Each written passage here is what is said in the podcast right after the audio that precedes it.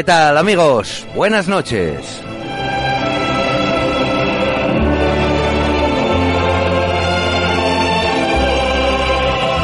En APQ Radio estamos encantados de poder estar con todos vosotros un jueves más, después del programa de Juan Flórez, uno de los más completos de la radio española, con entrevistas, música, deportes y debates de actualidad, de todo un poco, ya lo sabéis, se emite en esta casa los jueves antes de vuestro programa de cine favorito.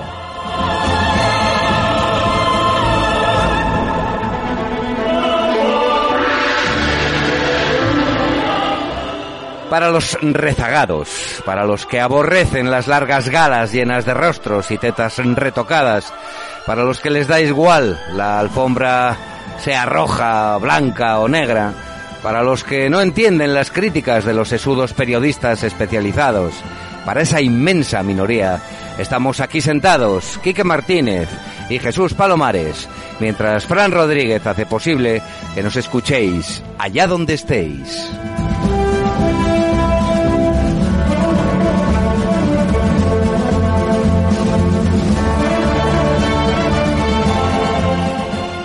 Porque con un retraso pandémico inevitable analizaremos la entrega de esa estatua estilizada y dorada con la que sueñan todos los que quieren hacer dinero con esto del cine.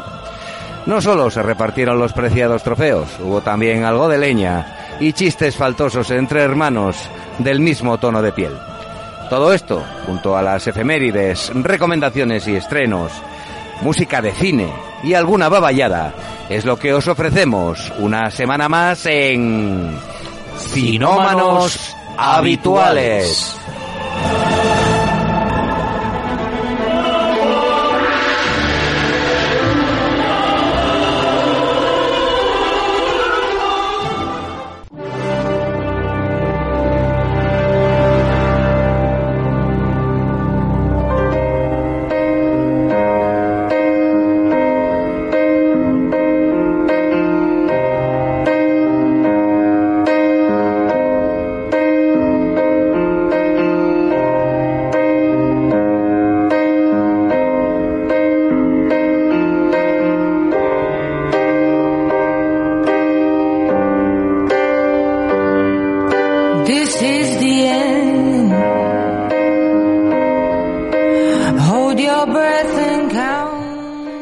Amigos, como siempre la música es parte esencial del programa y nada mejor que ambientar nuestras charlas sobre los Oscars de este año que escuchando las canciones ganadoras del premio, bueno, pues que se repartieron en alguna de las múltiples ediciones.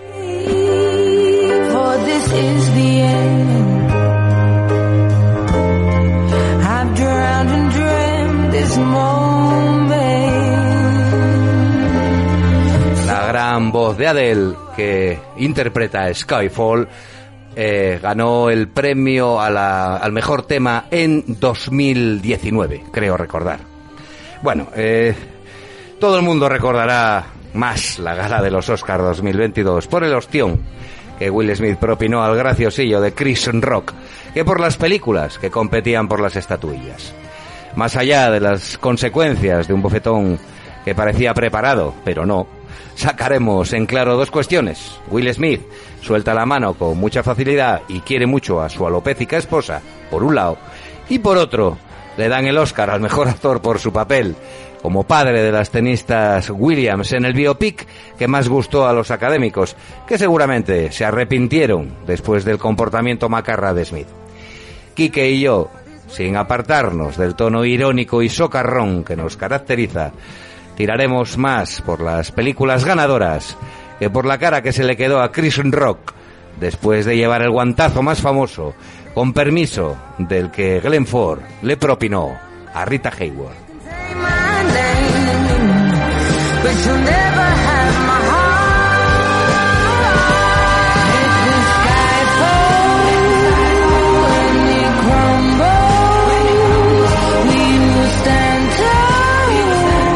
Bueno, el gordo de marzo, el gordo de marzo o el premio, la mejor película, bueno, se lo llevo coda, pero, pero tengo aquí a mi lado, aquí que, que, va a empezar esta charla con lo que mejor y más bueno le pareció en la gala de- del pasado mes de marzo de la entrega de los Oscar. Buenas tardes, buenas noches. Eh, buenas noches, Jesús. Pues mira, aquí estamos y es que no que me queda más remedio que hablar de Will Smith. es que, vamos a ver, cuando te, eh, te escuchaba ahora de que, bueno, que la academia parece que podría, podría arrepentirse de haberle dado, dado el, el Oscar por, por el método Williams. Eh, y yo creo es que realmente se equivocaron, o el que a lo mejor se equivocó fue el, el propio Will Smith pensando que le habían dado eh, el mejor actor de reparto. Pero de De- reparto. de reparto de hostias. Porque, bueno, eso por un lado. Por otro lado, yo no me deja de llamar la atención, digamos, la perfecta coreografía que tiene la hostia. Vamos, porque date cuenta que Chris Rock no mueve, un- no mueve un pie, ¿eh? No, no, no. Eh, y un bofetón a mano abierta de este señor como Will Smith, Ojo. ese par de hombros que tiene, pues no, a mí me tira. Y a mí también. Y, y luego, y luego a ver quién te levanta, además. Pues ya te digo, pues mira, oye, eh, cuando solo, aunque solo sea por eso, ole tus huevos, Chris Rock. Sí, pero ya lo Pero comentaba, ya- ya. parece- lo que dices tú, parece preparado. Yo cuando vi, la- el- dije, mira, esto, esto ya no saben qué inventar. Resulta que ahora este tío se levanta y le da un ostión a este, que además creo que son colegas, o eran. O Cuando menos, cuando menos está muy bien, muy bien, eh, eh, para bien o para mal, para real, para fake, está muy bien hecho. Está muy currado, sí, sí. Ya te digo. Eh, ¿Qué te puedo decir? Bueno, pues te puedo contar que, que yo, como todo el mundo, pues tenía mi quiniela, mi propia quiniela para los Oscars, que Sí. evidentemente al final pasa lo de siempre, que no tiene nada que ver con lo que, con lo que son las, la realidad y lo que, y lo que los académicos eh, entienden de lo que es una buena película, una, una mala película, una película comercial, etcétera, etcétera. Bueno, en cuanto a, a la mejor película, que vamos a hablar ahora un poco de la mejor película, mi, mi elección personal, pues bueno, era no necesariamente el poder del perro, que era la que me parecía que contaba con los parabienes de la crítica internacional, necesité dos veces Verla para, para llegar realmente, y yo creo que al final en la segunda me convenció bastante más Más que, la primera. Yo creo que era un relato eh, sólido, eh, a mi gusto, eh, y convincente. Una interpretación eh, solvente, pero bueno, me ganó Coda. Sorprendentemente ganó Coda, eh, dirigida por Sean Heather, y que se trata de una película remake de una película francesa de 19 de- del 2014, de- dirigida por eh, Eric Lartigo, llamada La familia Belier con exactamente el mismo el mismo argumento, claro, es un remake. Eh, cambiando que en vez de tratarse de una familia de pescadores como se trata en Coda, se trata de una familia de agricultores franceses en los que son absolutamente todos sordomudos menos menos la chica protagonista que aparte de vivir con sordos manifiesta una un interés y una sensibilidad especial por el mundo del canto y el mundo de la música. Bueno, yo he visto Coda y la verdad es que a mí me ha gustado. Sí, yo no la vi. Yo me, me ha gustado no solo por, por las, las, virtu- eh, las virtudes interpretativas que pudieran tener los, los actores, los protagonistas. Recordemos que tenemos en Coda como protagonista femenina o eh, de reparto, digamos, digamos, a la primera actriz no oyente que ganó un, Oscar, Marley Matlin, allá por los años 80, no te 80, sabría decir cuándo, con Hijos de un Dios menor. Hijos de un dios menor, sí, ¿Eh? señor. Aquí hace de la madre de familia. Nuevamente, pues bueno, de- qué mejor actriz no para hacer de no oyente que eh, realmente una no oyente como Marnie Matlin y aparte una, digamos, eh, solvente actriz y de- con un palmarés demostrado ya. Bueno. Eh, ¿Quién competía con, con Coda aparte del aparte de la, ya, el la- perro. la, la mencionada el perro? Bueno, pues mira, teníamos la solvente. No mires arriba, que a mí me convenció, me gustó, me enganchó, me entretuvo sobre todo Sí. por lo, lo, lo, lo- real que de, de las situaciones. Y que lo ácido que es. Y lo ácido sobre todo, vamos. Sí, ¿eh? sí, a mí me Ese- gustó también. Ese papel de esa presidenta... Eh, eh, Esta Meryl Streep. Meryl Streep, que, que se debió ver unos cuantos vídeos de Donald Trump para hacer ese papel. Sí, porque sale hasta con la gorrilla. Sí, sí. eh, Alan McKay era el director de... ¿Qué más teníamos? Teníamos tenemos la eh, Belfast, de. Kenneth Branagh, que ya habíamos Ya hablado de, él. eh, eh, yo a mí me había gustado bastante. Drive My Car, eh, la película japonesa eh, de Ryusuke Hamaguchi, que estaba basada en un relato corto de Haruki Murakami. Teníamos el método Williams, que sabemos que se llevó su parte. Teníamos el poder del perro, ya digo, West Side Story, Story, que algo llevó.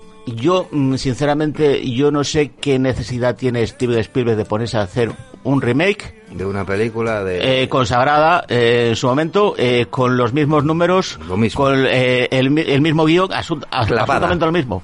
Bueno. vale, mm, bueno. Y El Callejón de las Almas Perdidas de Guillermo del Todo, que yo, eh, es una película, es un remake de una película de... Del 50 del y 54 me interpretada, interpretada por Tyrone Tyrone Power, y tal, no, eh, eh, Ed- Edmund Goldman podría ser el director Edmund, Edmund Goldman. Golding. sí, Edmund señor, Gold- Golding, Es del 47, Quique.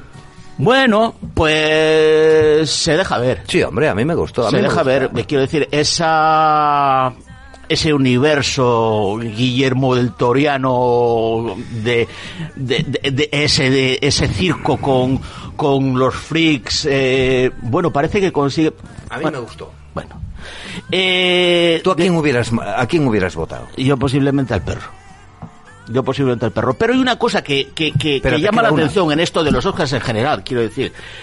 Parece que se está vendiendo como Coda la gran revelación y la, la gran vencedora eh, y la gran perdedora el poder del perro, cuando realmente la gran ganadora de esta edición de los Oscars 2022 es la película que se ha llevado nada más y nada menos que seis Oscars, seis, y es Dune. Sí, señor. ¿Qué te parece? Me parece la mejor. Bueno, y, y Licorice Pizza. Licorice Pizza. Ostras, es que me quedaba licorice Claro, pizza. que yo no la vi, pero pizza. sé que tú la viste. Yo la he visto y es que me ha encantado. Posiblemente no sea La mejor una de Paul Thomas para Anderson. llevarse un Oscar, pero a mí me ha encantado. Me ha encantado tanto la película como el aroma eh, que esto comparte con Coda. El aroma a cine independiente que tiene. Eh, bueno, pues la película eh, es de, de mm, Thomas- el gran Thomas eh, Anderson. Thomas Thomas Paul An- Anderson, Exactamente. eh, que ya, ya se había llegado al Gran Premio de la Academia con Pozos de, de Ambición en su momento. Y resulta que aquí eh, nos hace aparecer a dos actores. eh, uno es eh, Cooper Hoffman, el chico protagonista, que es nada más y nada menos que hijo del difunto Philip Seymour Hoffman. Ah, mira, no lo ¿eh? sabía.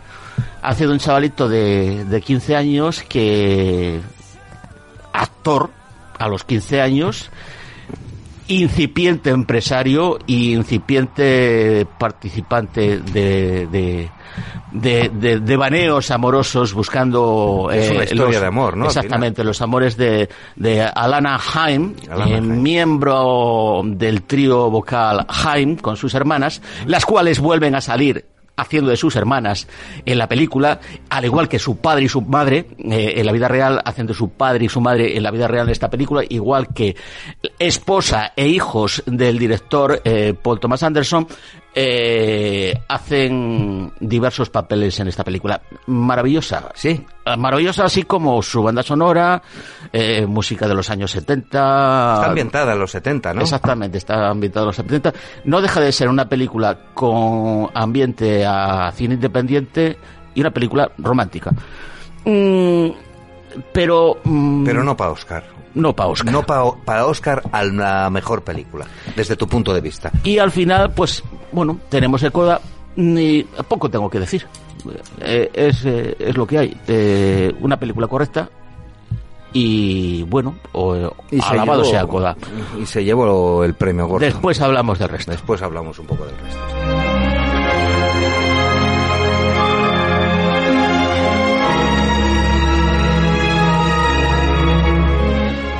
Bueno, yo solamente voy a completar un poco lo que lo que dijo Quique porque yo tampoco yo no vi Coda, pero sí vi pues Dune, No mires arriba, El poder del perro, El callejón de las almas perdidas y desde luego no voy a ver la de eh, la de Will Smith, coño. La, Ah, la del el, el método el Williams. método Williams, desde Bueno, luego que no. Y, y ya no por lo que pasó. Yo ya te lo digo después. Después hablamos, cuando hablamos de, eh, eh, del Oscar al mejor actor. Bueno, vamos a hablar ahora del Oscar al mejor actor protagonista. Pues mira, anda. ¿Qué coño? Ah, ya sabéis que todos que, que, que, que ganó Will Smith. Bueno, por el, el método Williams. El método Williams, pues. Eh, y si te digo la verdad, ahora mismo no sé quién la ha dirigido. El método ¿Me Williams. lo podrías eh, completar por ahí quién era el, el- el- el director, eh, el Jesús? director del método Williams. Porque sabemos todos que se trata de un biopic en el que estamos hablando de, de Richard Williams, que se trata del padre de, de las famosas eh, hermanas eh, Venus y Serena Williams, las grandísimas estrellas del cine. Bueno, pues Will Smith en este papel competía nada más y nada menos que con nuestro queridísimo Javier Bardem, que habíamos hablado hacía poquito, poquito aquí por El Buen Patrón, y que competía, com- eh, competía por eh, 20 Ricardos, o ser los Ricardos, en el que hacía el papel del marido de nada más y nada menos que Lucille Ball, eh, en el eh, que interpretaba, pues, la no menos, mm, mm, iba a decir querida, bueno, Nicole Kidman, también nominada. Eh, Cruz, por Madres Pa- Paralelas, el último trabajo de, de Pedro Almodóvar. Eh, pe- pe- pe- pe- pe- no, no, si, si estoy hablando de actores, no estoy hablando de actrices, hombre, no, por Dios, Javier Bardem. El gran favorito para mí, el gran favorito para mí que no era otro más que... eh, Benedict Cumberbatch. por supuesto. Por el O sea, perrazo. sin ningún, sin ningún tipo de duda. Estamos de duda, totalmente de acuerdo. eh, Andrew Garfield por, por TikTok. Tic no la he visto. Yo tampoco. ¿Y Denzel Washington? Sí, señor. Por la tragedia de Macbeth, que es De de, los- uno de, de un Cohen. De, lo- de- exactamente. De Joel, me parece que De es. Joel Cohen, exactamente. que de Joel se- Cohen. el otro se borró. Está Se borró, pero sigue por ahí, por debajo la producción y esas Sí. cosas, porque no pueden estar el uno sin el otro. Tiene- Yo he visto Macbeth. Sí, ¿y qué tal? Tiene muy buena crítica, pero bueno, vamos a ver, debe de ser un poco tironera, ¿eh? ¿O qué? Mm, vamos a ver, eh, es teatro en el cine. Claro. Pero teatro del cine, teatro del cine, teatro, quiero decir, o sea que no. mm, mm, a caja escénica y, y blanco y negro. Y cero movimientos de, o muy pocos movimientos de cámara y Poquito. entrada y salida de personajes. Iluminaci- iluminación, escenografía, mm, bien. En cuanto a la interpretación, de, eh, a ver, eh, de todos es conocida la solvencia de Denzel Washington, Por supuesto. pero no es el papel que le llega, ni el papel que le. que Un le negro, yo no me lo No es por negro tampoco, quiero decir, no, no es por negro, sino es por el propio papel, el, el- el propio personaje Sí, de- no, del, del rey personaje de no, no, no, no se lo cree, yo creo que no se lo cree. A ver, eh, lleguen otros eh, entendidos en interpretación y me corrijan, pero no en ningún momento vi y me pareció eh, creíble el, el- el papel de, de, de Macbeth, aun cuando eh, resuelve correctamente en este Macbeth de, de los de los Cohen. Bueno, el caso es que un día escuchando por ahí eh, eh, quinielas de esto de los Oscars dicen es que parece ser que la Academia le debe un Oscar a Will Smith. Y digo yo, no será verdad. Pues no será verdad, pues sí era verdad. ¿Y Pues, de cuándo se lo debe? pues no sé, debió dejar pagados unos cacharros a los académicos, algo así, porque que me cuenten a mí por qué tiene que deber eh, nada, no sé, será por Independence Day o algo así. Bueno, alguna tendrá un poco Tiene alguna película un poco más- Digo yo, no vamos a ser tampoco No. tal, no, pero, pero quiero decir, o sea, me pareció cogido por los pelos y me pareció que no tiene una venta esto de del Oscar a Will Smith, no sé lo que piensas tú. Yo pienso igual que tú y sobre todo teniendo en cuenta que eh, Benedict Cumberbatch es, es un actor de método, que bueno, más o menos es lo que vienen premiando siempre los académicos. Es un tipo que se mete en sus personajes y en este, desde mi punto de vista, es un, un personaje pues ambivalente, muy sí, sí. eh, muy poco definido, eh, sabes que hay un trasfondo y lo hace muy bien. Eh, tiene una interpretación, desde mi punto de vista, sin verlas todas, porque yo no vi a Washington en, en Macbeth, pero bueno, mm, según lo que estás contando, que no se cree el personaje, ya lo borramos. Eh, Andrew Garfield por TikTok Boom, pues no lo sé porque ni tú ni yo la vimos. Tampoco entonces la he visto. Tampoco vamos a tal. Y bueno, Bardem en 20 Ricardos, bueno, yo qué sé, tiene muchas mejores interpretaciones. ¿no? Eh, Vamos, muchísimas. Me- No quiere decir que tenga una mala interpretación. Yo he visto de Ricardos, la película, mm, bueno, vale, eh, se deja ver. Mm, se deja un poco, vamos, vamos a dejarlo así. Se deja ver, eh, pero la interpretación de Javier Bardem eh, sin pasar de lo correcto. Ya. Y preguntabas quién era el director de, Del método Williams. del método Williams y es Reinaldo Marcus Green. Vale. ¿Viste? Este tío, yo la verdad que no, no Dale. sé, quién, no sé quién llegue, tío. Eh, bueno, eh, La película la he visto, sí. la película la he visto y la verdad, bueno, está bien para Antena 3 a eso de las 4 de la tarde. pero nada más, ¿eh? Ya te digo, vamos, sí. Es, es un tipo, bueno, según estoy leyendo ahora mismo, aquí en directo en los estudios de APQ Radio, tiene tres películas y, y dos cortos y dos programas de televisión. Hay una hay- a- a- la anécdota que me llevó o me empujó aparte de la hostia de, de Will Smith a Chris Rock que me empujó para, para ver con mayor interés esto de la del método Williams fue el que se comentaba por ahí eh, el papel de villana que hacía eh, el personaje de Arancha Sánchez Vicario en la película, ¿no? Claro, en ese momento cuando las Williams están compitiendo, empezando a competir, la número uno del mundo es Arancha Sánchez Vicario, que en un momento determinado tiene que jugar un papel con, con Venus Williams, ¿no? Entonces decían alguna crítica que he leído por ahí por, por, por noticias de Google o por, por Facebook, alguna cosa de estas, el papel de villana que hacía Arancha Sánchez Vicario, bueno, pues el papel de villana se, se, se- resume en que en ese primer partido, cuando en los dos primeros sets eh, la estaba machacando eh, Venus Williams, eh, decidió como estrategia irse al servicio y echar eh, 10 minutos en el servicio para romperle el ritmo. el la- ritmo. Eso es la villanía de... Esa es, ¿no? El auténtico villano en esa película es el padre de las Williams. eh, Y su que- método para que fueran eh, tenistas de élite. Estoy totalmente seguro. Y a lo mejor él hace un buen papel ahí, pero sin más. eh, no para darle el Oscar. Coño, que tenemos a Benedict Cumberbatch. Y no se lo dimos, Claro, coño. no es que no dimos. puede ser. Bueno,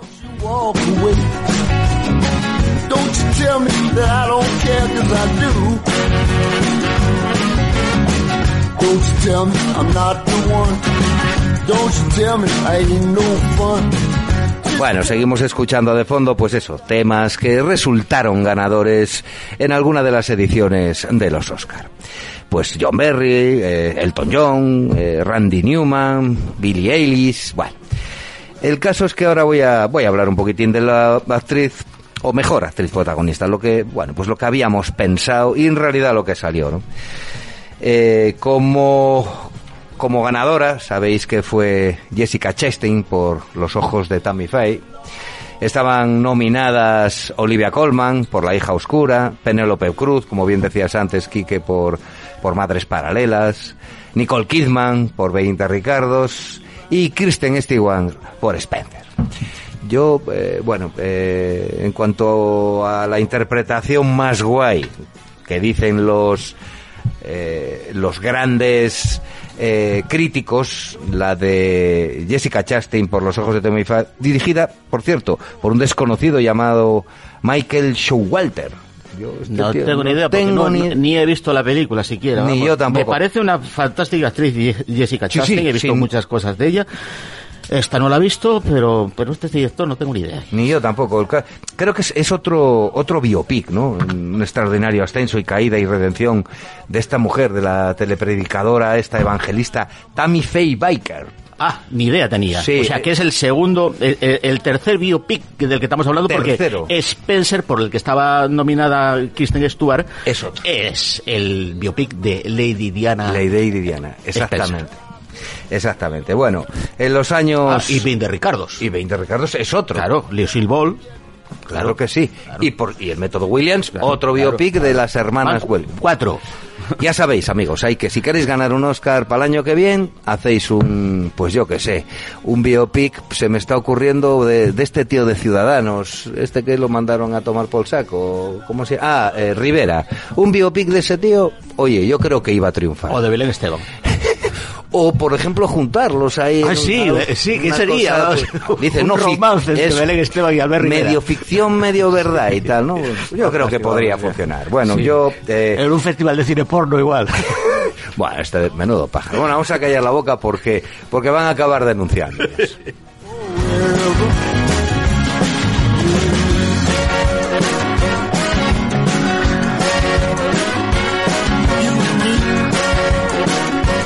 Bueno, pues hablando un poco de, de la ganadora, de Jessica Chastain, eh, que es una, como bien decía aquí, que una magnífica actriz. A mí esta, esta película, este biopic sobre los ojos de Tammy Faye, ya digo era una... Y bueno, y su marido, ¿eh? en los años 70 y 80, Tammy Faye y su marido, Jim Baker se llamaba su marido, o se llama, porque creo que no murió, pusieron en pie prácticamente de la nada la red de cadenas religiosas más grande del mundo. A mí es un tema que, que me gusta, porque no entiendo cómo, eh, cómo podemos, la raza humana, caer tan, tan, tan, ser tan crédulos, en definitiva, ¿no? Con este tipo de, de tongos, como el de las para mí, ¿eh? Eh, respetando todas las opiniones, para mí este tipo de, pues, de telepredicadores, que aquí también los hay, ¿eh? Eh, son como los que, los del tarot, o los que te leen los pozos de café, o, o no lo sé, o la mano, o, o el culo, no lo sé. Sí, sí, sí. A mí, te digo de verdad que no. Entonces, es un tema, yo, mm, la verdad que quiero ver esta película, porque, mm, aparte de que Chastain, la Chastain es muy buena actriz, es un tema, bueno, pues que me gusta mucho. Era legendaria por sus, pues, es pestañas indestructibles, su original forma de cantar y su generosidad a la hora de acoger a personas de todo tipo. Pero no pasó mucho tiempo antes de que las irregularidades financieras, porque siempre hay algo de esto, las rivalidades e intrigas, porque cuando hay mucha pasta ya sabemos lo que pasa, y los escándalos, suele haber también escándalos sexuales, abusos a menores, violaciones, siempre pasa lo mismo, ¿no? Eh, derrocan eh, a, este imperio construido con, con mucha meticu- meticulosidad, ¿no? Es una cinta que, ya digo, para mí pinta bien, pero que no ha recibido las suficientes críticas positivas como para encumbrar a la Chastain, creo yo. Actriz, por otra parte, muy de mi gusto, como como Quique, ¿eh? gusto artístico, se entiende, porque esta pelirroja de abuelos vascos tiene un rosario de muy buenas interpretaciones en buenas películas. Os digo algunas ¿eh? que, me- que me gustaron con ella en el reparto principal. El thriller político El caso Sloan, muy buena. Eh, el Marte de Riley Scott con Matt Damon. El cuento gótico de Guillermo del Toro, La cumbre escarlata. ¿eh? Cine negro como el de antes, en el año más violento, de J.C. Chandler, una muy buena película negra, por cierto, o haciendo un papel, bueno, más secundario, pero vibrante, en el exitazo de Christopher Nolan, Interestelar. Así que, sin haberla visto, igual que Quique, yo creo que esta Jessica Chastain pudo haber sido la justa ganadora de la estatuilla, aunque entre las nominadas, como ya he leído, estaban, bueno, pues primeras espadas de esto del cine, ¿no? Incluso estaba quien hubiera sido mi apuesta, Jesús, que no era precisamente la Chastain. Pues la mía era Olivia Colman, Ah. por eh, La hija oscura. Por La hija oscura, sí, Dirigida por, por la grandísima también directora y actriz Maggie Gyllenhaal. ¿eh? Hermana de Jake Gyllenhaal. hermana de Jake Gyllenhaal y basada, La hija oscura, basada en la novela de, de Elena Ferrante, la famosa autora de, de La amiga estupenda. Bueno, pues esta se trataba de una, de una película, una especie de, de, de drama, eh, eh, thriller psicológico, pero ¿qué problema tenía Olivia Colman? Pues Olivia Colman tenía problema que había triunfado, a su vez no llevando el Oscar, pero había triunfado el año pasado, en los Oscars del año pasado, porque era quien compartía el papel con nuestro querido Anthony Hopkins, que se llevó ciertamente el Oscar Mejor Actriz haciendo de su hija. de su hija. En el padre. En el padre, sí señor. Bueno, una película, uff, difícil de ver, tío. Yo empecé a verla, pero no estoy ya para esos dramones a veces. Tengo que tener el cuerpo muy preparado para enfrentarme a, a El Padre, que por cierto, recomendamos aquí en su momento cuando Sí, se estrenó.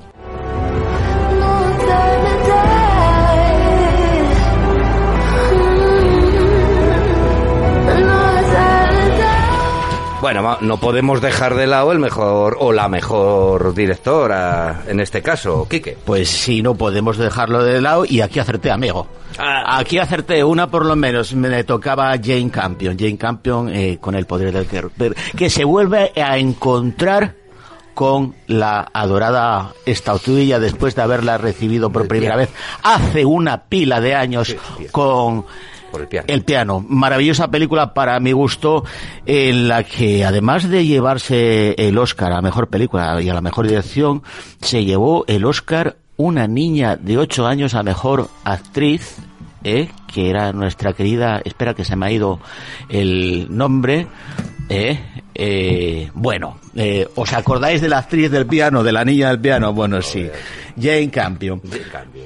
Eh, ¿Quién acompañaba en, en esta quiniela a la mejor dirección a, a nuestra a nuestra ganadora? Y en cambio, pues eh, Kenneth Branagh Por, por, por Belfast, como, como todos sabéis.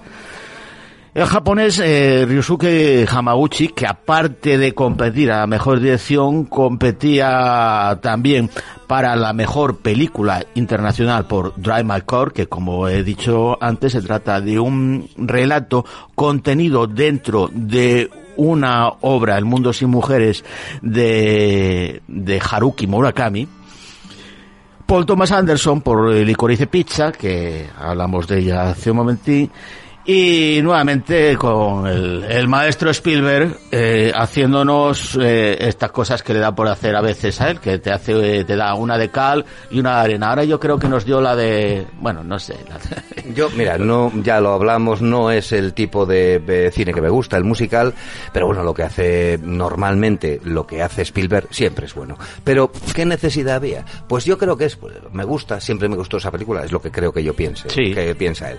Tengo dinero eh, y además soy muy bueno haciendo cine, pues voy a hacer. ¿Por qué no voy a poder hacerla? Pues mira, tú, eh, a ver, eh, será por perres, ¿no? Entonces, bueno, Spielberg, vamos.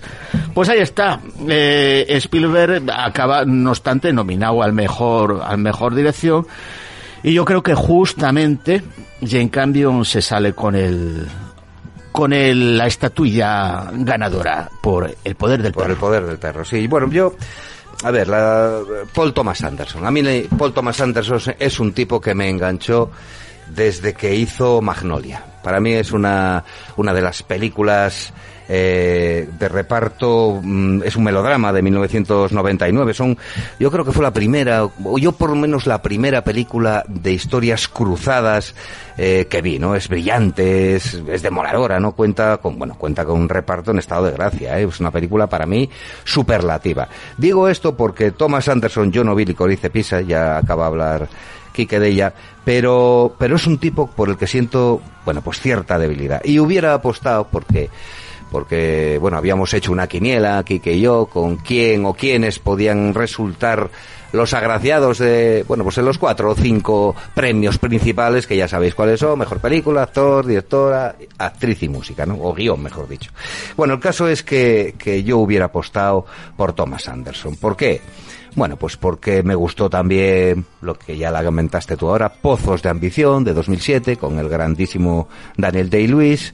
Una película que yo diría, bueno, la más clásica de, de Anderson, ¿no? Sí, en ese sentido sí. Yo creo que seguramente. sí. Y quizá, bueno, la casi tres horas de metraje que me dejaron cao y un final, bueno, un poco, un poco más olvidable. Y luego tiene otra que es, que, que me gustó mucho, que es una película que no sirve tampoco para ver en cualquier momento, que es Puro Vicio, de 2014, con Joaquín Fénix y que repasé hace muy poco, ¿no? Es, el título ya te engancha, además. Sí, ya te- aunque a veces es lenta y, y absurda, tiene, tiene ese punto de qué pasará ahora, ¿no? ¿Con, con qué giro nos sorprenderá eh, Fénix eh, y, y Anderson, ¿no? Bueno, pues, pues a veces ni los entiendes, pero siempre, siempre deja ese pozo de buen cine, ¿no? Y que se nota en puro vicio. Y, y la ganó Campion, ¿vale? El poder del perro. A, mí las películas, a, a mí el, esta del poder del perro me gustó. Me agota un poco a veces, como me agotó en su momento eh, el piano pero es una mujer con una capacidad narrativa y una de manera de narrar, como digo, y de, y de reflejar eh, de una manera muy particular los, lo- pues, la- la- el diseño de producción y sobre todo la fotografía de los grandes eh, paisajes, ¿no? Esta mujer es, es neozelandesa, Sí. está acostumbrada a paisajes increíbles y de hecho esta del poder del perro está rodada en Nueva Está Zelanda. rodada en Nueva Zelanda, aunque parece, en teoría está ambientada en, en el estado de Montana de los Estados Unidos, señor. pero es íntegramente rodada en Nueva Zelanda. Así es.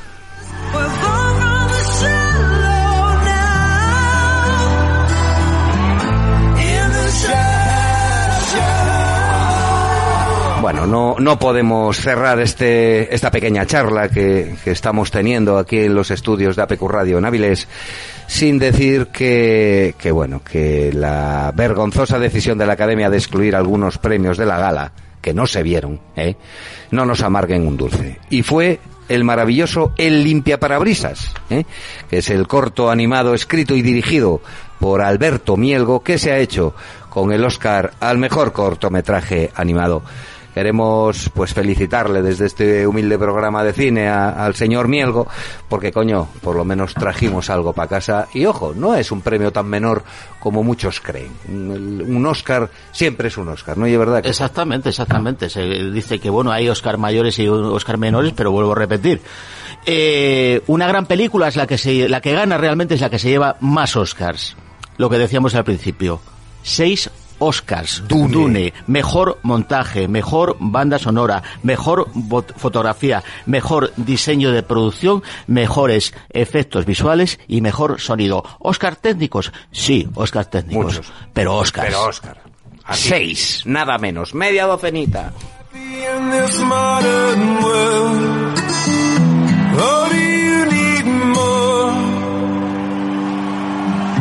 Is there something else you're searching for?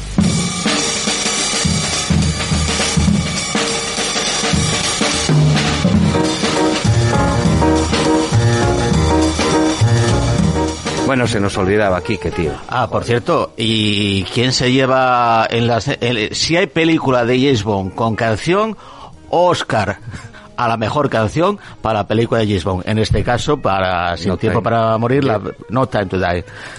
No de, Bill- de Billy Ellis. Sí, la- eh, estaba de fondo hace un momento la de Billy Ellis, o, o la iba a poner Frank. En cualquier caso, no es una de mis favoritas y por eso puse al principio, bueno, nos, nos puso Frank al principio de la charla, a Adele, que para mí es una mujer que no me cae muy bien, pero canta que alucinas. Y también se llevó en su momento el... eh, mira, ahí nos la está poniendo Frank.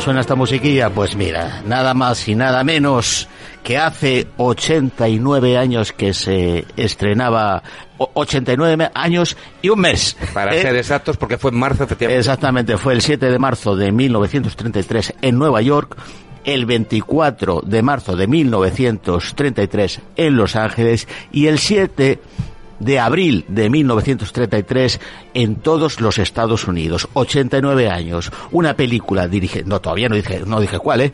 dirigida por dos señores. Uno se llamaba Miriam C. Cooper, tío peculiar, y otro se llamaba Ernest B. Schwarzschild. Producción de la RKO, la película se titulaba King Kong. Señores. Nada más y nada menos, el gran gorila. eh, eh, esa, esa imagen pura, puro cine, pura cultura cinematográfica, pura cultura y pura, eh, no sé, puro icono social Desde que y cultural del siglo XX Sí, y del cine del siglo XX. Sin ninguna duda. Eh, lo decía eso, exactamente. King Kong, icono de la cultura eh, moderna que parte de una serie de fuentes literarias destacables, como por ejemplo la novela El Mundo Perdido de 1912 del grandísimo Sir Arthur Conan Doyle, Doyle. padre del De gran Sherlock. Holmes, entre, otro- entre otros y de la tierra olvidada por el tiempo de otro no menos importante y mm, ímprobo es- escritor de nombre Edgar Rice Barrows. Ahora ¿eh? hablaré de él. Edgar Rice Barrows, Barrows. padre, De padre El Rey del, de la Selva. del rey de los monos, señor. ¿eh? del rey de los monos, eh, novela de, de 1918. Ambas, eh, buena parte de la acción transcurre en selvas plagadas de, de animales prehistóricos.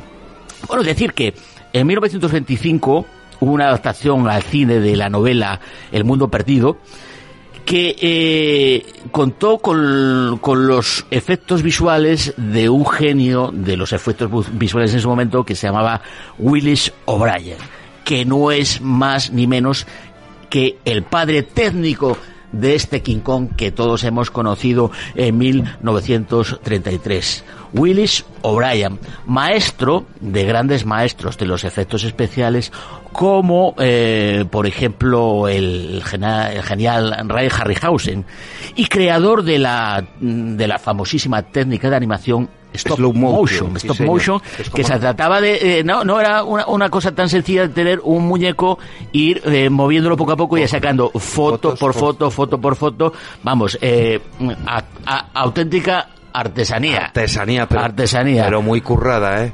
Mu- mucho. y, y la muchísimo peli es buenísima, Eh, bueno, a ver, King Kong no tengo nombre, quiero decir, o sea, King Kong es parte de, de, De la mi infancia, de mi, de mi propia cultura, incluso de mi infancia, porque es que, aún siendo una película de aventuras, yo a mí me aterrizaba de pequeñajo el, el, el, el- el gorila gigante, tenía eh, sueños, eh, pesadillas auténticas con, con King, King Kong. Kong. Ahí está eh, King Kong y todo lo que vino detrás Después. de King Kong, todos los King Kongs que, que vinieron, por ejemplo, las películas que harían Harryhausen y, y Willis O'Brien el 49 con el gran gorila, que eh, dirigiría precisamente uno de los directores de la película, eh, sería Ernest B. Shopchak, y, y, y- y proto- eh, produciría el otro, Marian C. Cooper, junto con John Ford. ¿eh? Bueno, eh, decir que si no tuviéramos a King Kong, no tendríamos a Godzilla, a muchos, a muchos monstruos de los que, de los que ya, de los que dedicaste un programa, no, un par de ellos. Yo creo que en principio uno eh, centrado en el en el tema, uno centrado en el tema que fue la- mi primera participación Sí, en en. APQ, en APQ Radio Sí, eh, Cinómanos con Godzilla y sus amigos. Y sus amigos, sí, señor. Bueno, pues si pudiéramos, si tuviéramos que hablar de King Kong y sus amigos, eh, también tendríamos para un programa o dos. Ya sabéis, amigos, King Kong tiene 89 años el ancianito. Casi nada. Ahí está.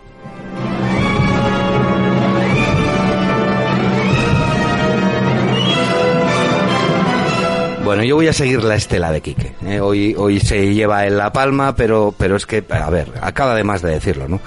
También se han cumplido el pasado mes de marzo, 89 no, 90, del estreno de Tarzán de los Monos. Hombre, cuyo título original era Tarzán de Ape Man, es decir, el hombre, hombre mono. ¿eh? Pues una cosa es que seas Tarzán de los monos y otra cosa allí que tú seas el mono. Claro. Que es lo que venía a decir la película. Bueno, fue la primera, la primera de las 12 películas que protagonizaría el nadador olímpico y a la postre rey de los taparrabos televisivos y selváticos, televisivos no, cinematográficos, selváticos, el amigo Johnny Weissmuller. Y su sempiterna Jane, interpretada en otra pila de películas por Maureen O'Sullivan, que por cierto acabó esto al moño de hacer siempre de la mujer de Tarzán, de cargar conchita y aguantar sus pesadas bromas de mona graciosa. Tanto es así que abandonó la saga de películas para buscarse la vida en papeles más serios. ¿Quién no ha visto alguna de las aventuras de Weissmuller liquidando cocodrilos de cartón a puñalades eh, y gritando a pleno pulmón su archifamoso alarido? ¿no? Que le... ¡Oh! Bueno, Que nadie lo hacía como él, ¿eh? no, no, nadie. Eh. Era una mezcla. Él, él gritaba un poco, pero luego metían por ahí sonidos, pues, de jirafas, de leones. Había una mezcla y que luego, de hecho, eh, tuvieron problemas porque lo intentaron cambiar y él no quería. Bueno, ya sabemos cómo acabó Weissmuller, ¿no? Los sábados, los sábados por la tarde, cuando solo había una cadena y media de televisión, algo como, algo parecido a lo que te pasó a ti con King Kong, ¿no? Estas películas que ponían por las tardes, ¿no? Los sábados, eh, que marcaron un hito en el cine de aventuras, ¿eh? Estas películas de, de Tarzán, ¿eh? el, el rey de la selva que llamábamos aquí, explotando el personaje este creada por el novelista que antes ¿Y ¿Te acuerdas que después de Weissmuller vino Les Baker? Les Baker, sí señor, ¿Eh? que también hizo otras 10 o Ah, 12. tantísimas. Muchísimas. A mí me iba más Weissmuller. Eh, bueno, eh, eh, como digo, el, el personaje había sido creado por, por Edgar Rice Burroughs, como bien decías antes, ¿no? Y, y bueno, fue una mina, una mina de dinero, tío. Tanto sus novelas como las películas y las adaptaciones al cómic, bueno, todas aparecieron luego. Cuando eh, arrimaron su ascua, ¿no? A, a sacar perres, ¿no? Ya sabéis que los yankees son especialistas en sacar partido de un éxito hasta agotarlo casi completamente. Ya veis, ¿no? El primer superhéroe que fundó una franquicia de éxito no fue Spider-Man o Batman, No. Sino el rey de la selva, que a pesar de vivir en África no era negro y hablaba un español a base de infinitivos y sin artículos, que resultaba Sí, sí. chocante. ¿eh? Era Johnny Weissmuller. Yo, ¿eh? Tarzán. Yo Tarzán, Tú, tú Jane. Jane, Nada. aquella chita, aquel... Bueno, eh, Johnny Weissmuller, que de actor tenía una amiguita nada más, hay que decirlo, era un atleta y un nadador impresionante, extraordinario, ¿no? Y con eso y el cortito taparrabos se apañaba para llenar las salas de cine de la época, que de eso se trataba. Una vez abandonó el papel de Tarzán, se sumió en películas de serie Z, casualmente también ambientadas en África, ¿eh? sin poder desencasillarse el prove. Bueno, y así acabó, ¿no? Acabó con la salud mental muy tocada, creyéndose hasta el final de sus días el rey de la selva.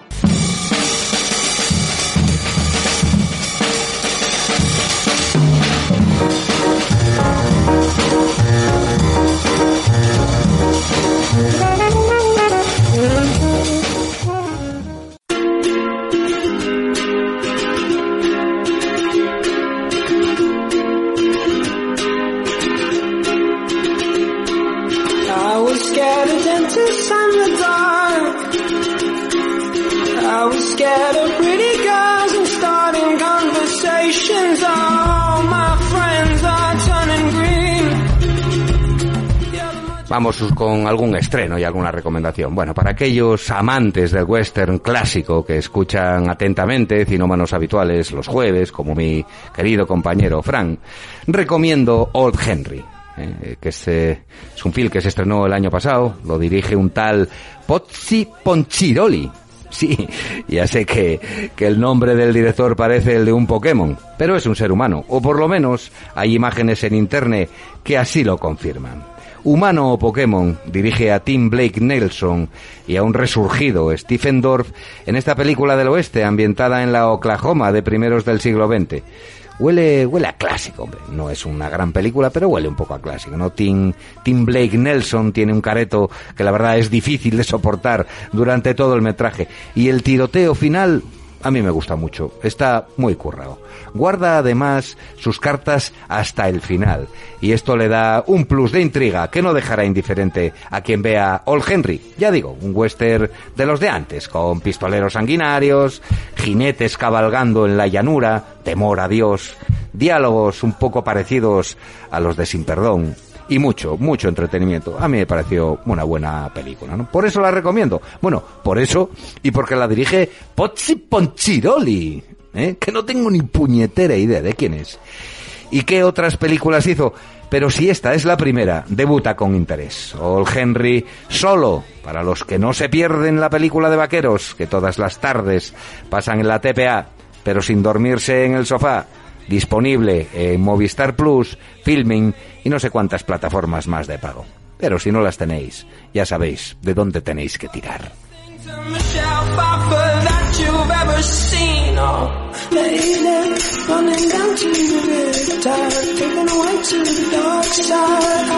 Pues mira Jesús, que mira la casualidad que yo te voy a traer una recomendación que no he visto todavía, porque es absolutamente imposible haberla visto porque se estrena mañana, es un estreno.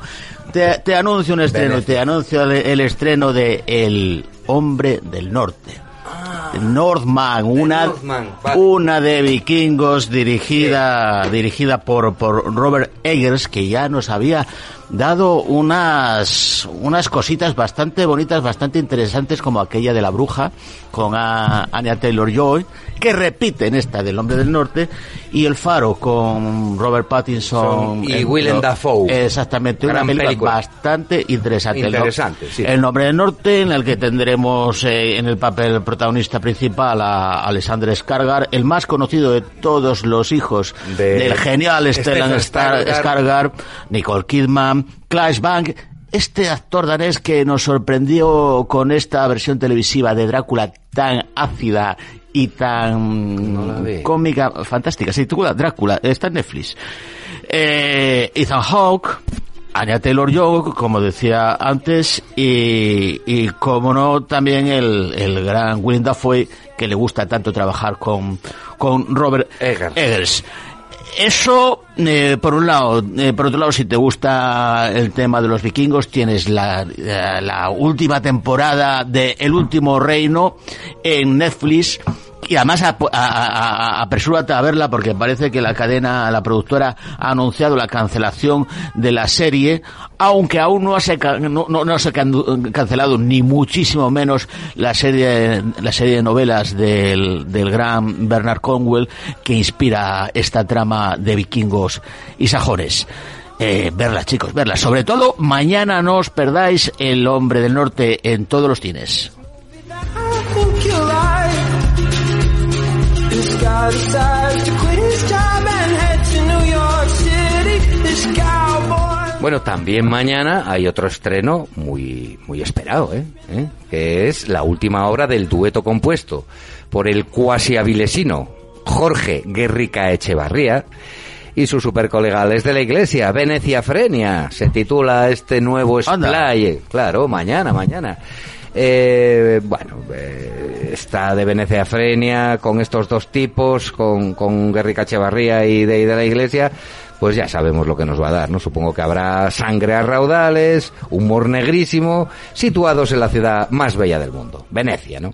Y hablamos aquí eh, de su última serie, que yo creo que va a ir un poco en- de ese estilo, ¿no? La de 30 monedas, ¿no? De factura impecable, pero con excesos, ya sabes, empieza luego a ver de sacar sus monstruitos estos que... Me que- lo pasé pipa. a mí me gustó también, porque yo lo- siempre lo digo, yo tengo especial debilidad por, por estos dos tipos, ¿no? Y, y además a Jorge eh, lo recuerdo de mi infancia, somos de la edad y fíjate que jugábamos juntos en la, en la plaza de Abastos. Anda, mira. Tenía una, tenía, su familia tenía un puesto allí y, y yo iba por allí pues porque tenía amigos, que por cierto vinieron aquí al programa también.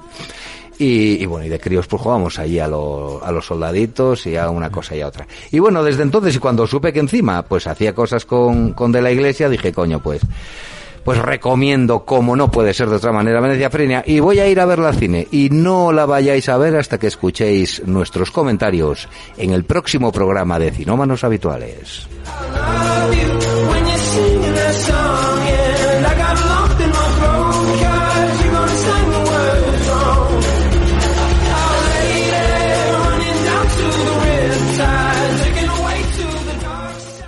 What is love?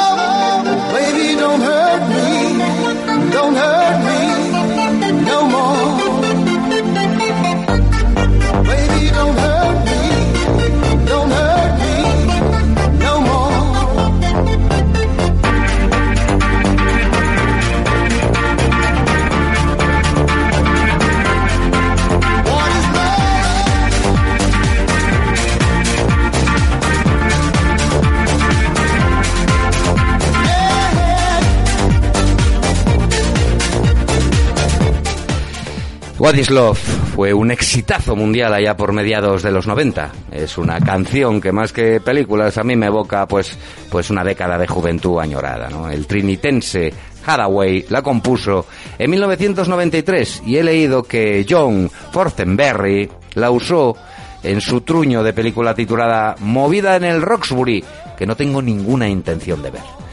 Pero el tema de Hathaway, bueno, la verdad que mola.